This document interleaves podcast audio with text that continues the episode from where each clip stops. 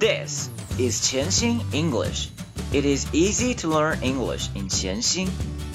让我们每天一起前行。Welcome, episode five hundred three. This is your host Brian. 今天让我们一起来唱读。To market, to market. Are you ready? Let's roll. To market, to market, to buy a fat pig. Home again, home again, jiggity jig. To market, to market, to buy a red hen. Home again, uh oh, that pig left the pen. To market, to market, to buy a plump goose. Home again, hen's on the loose. To market, to market, to buy a live trout. Home again, uh oh, the goose was let out. To market, to market, to buy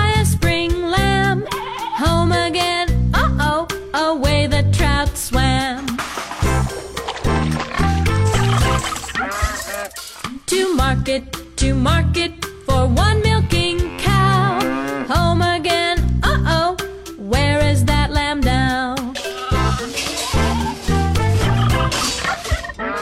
To market, to market, to buy a white duck. Now the cow disappeared and I'm out of luck. To market, The duck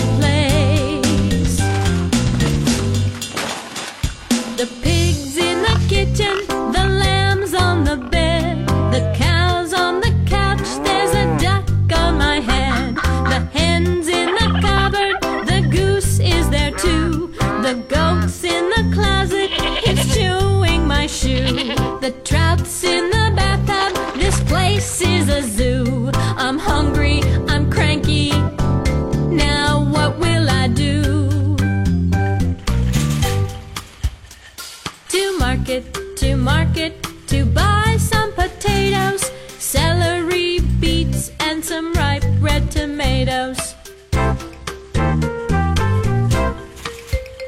Some pea pods and peppers and garlic and spice, a round head of cabbage, a sack of brown rice.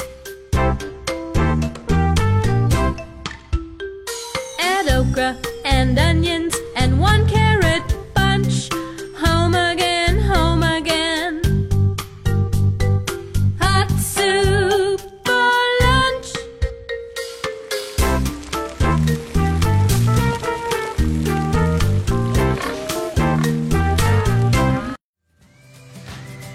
如果您觉得潜心英语对您有帮助，请将他的微信号分享给其他朋友，这是您对我们最好的鼓励。谢谢。